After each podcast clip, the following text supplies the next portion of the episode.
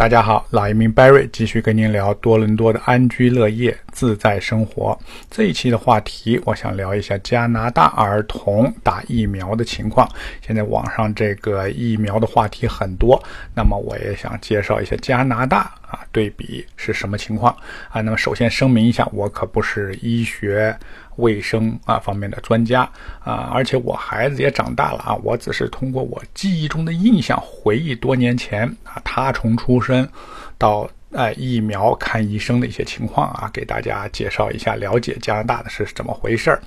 啊，有很多事儿我记不清楚啊，如果有些有些出入不太正确的地方啊，请大家。多多包涵。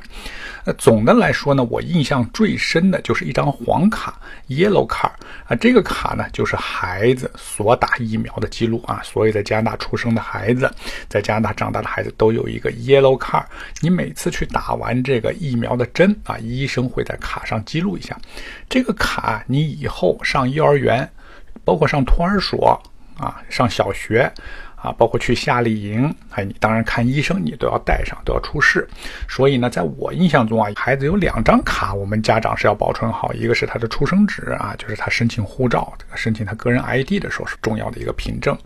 另一个就是这黄卡。那么如果黄卡丢了呢，或者这个孩子在加拿大出生完以后他回国长大怎么办？我不太清楚怎么办啊，我估计会有办法的啊，比如做一个抽血测试。啊，测量是否打过疫苗啊，可能就会麻烦一些。那么孩子，我记得第一年打的疫苗最多，具体打什么我记不太清楚了。印象中有一个好像五合一，还有什么脑膜炎、肺炎、什么麻疹啊，我我具体我记不太清楚，网上有可以去查。我记得加拿大政府的网站就有一个大表啊，里边列出了安省，它叫呃打疫苗一个 schedule 啊，你可以看那个 schedule。实际上你不用记那个 schedule，就是你在哪儿打呢？就是你每次去看医生、看家庭医生、儿童医生儿科医生的时候，医生到时候就会告诉你什么时候打什么针。那么，如果你要带孩子回国，回去时间比较长，那么你事先呢要跟孩医生、儿科医生说一下，他呢会问你在中国待时间的长短、长短，安排这个打针的次序。啊，我以前介绍过，那么每一个加拿大人有一个固定的家庭医生，那么新生儿、幼儿呢，呃。还要找一个儿科医生啊，这个儿科医生呢跟家庭医生是类似的啊，就是你有什么事儿先看这个儿科医生啊，所以这个儿科医生有点像这个家庭儿科医生。那么除了强制接种的这个。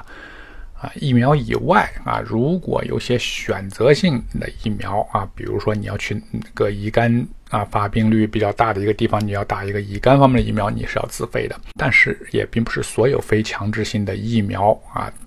都是要收费的，比如说每年的秋季啊，因为秋季是流感的高发期，那么政府会在啊医院呀、诊所、药房啊都会贴各种通知，免费给老百姓打这种预防流感的针。啊，我印象中每年秋季都有，啊，还有一种呢，我记得前几年全球闹禽流感，当时有一个是说，呃，每天新闻炒的也是说的非常严重，什么 H1N5 还是 H1N7 什么这种新型变种病毒，啊，老百姓听着新闻也很害怕，那么政府也是。焦头烂额找解决办法，后来听说终于有疫苗了啊，可以去免费打啊，这个是选择性的，但是当时也是免费的啊。像这种就如果大众性的东西，我觉得它并不是收费的。那么如果加拿大的疫苗出了问题怎么办？加拿大呢有全国联网的医疗数据库，这个数据库有三大部分啊，分别记录了住院病人、诊所病人和购买处方药病人信息啊。每一个加拿大人，就是如果你是公民或者是永久性居民，都有一个独一无二的医疗卡号啊。那么任何一项医疗记录都能清晰的找到时间、地点和负责人。所以你不论在何时何地接种的疫苗，都可以查得一清二楚。那么如果疫苗出现了质量问题，政府就会马上召回啊。这个时候，加拿大独有的全国联网医疗数据库就可以发挥强大的作用。那么，加国的疫苗发放是由联邦卫生部、联邦卫生安全局和各省卫生厅共同管理，统一订购、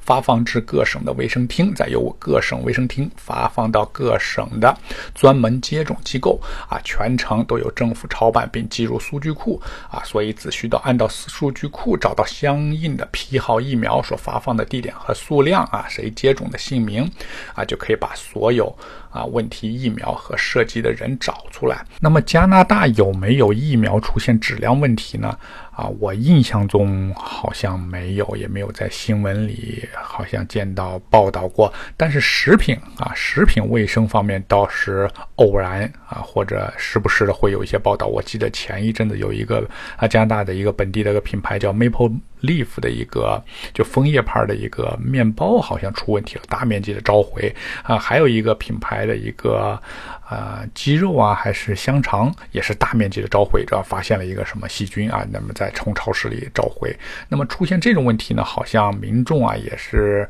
就是按部就班，政府也是通过一定的程序去处理，很少有这种能激起广大民愤啊这种丑闻的这种事件发生啊，所以在加拿大总的来说，我觉觉得加拿大这个疫苗啊、食品安全卫生方面，老百姓还是比较放心的。好，这一期的话题我们就聊到这里，感谢您的收听，我们下一期再见。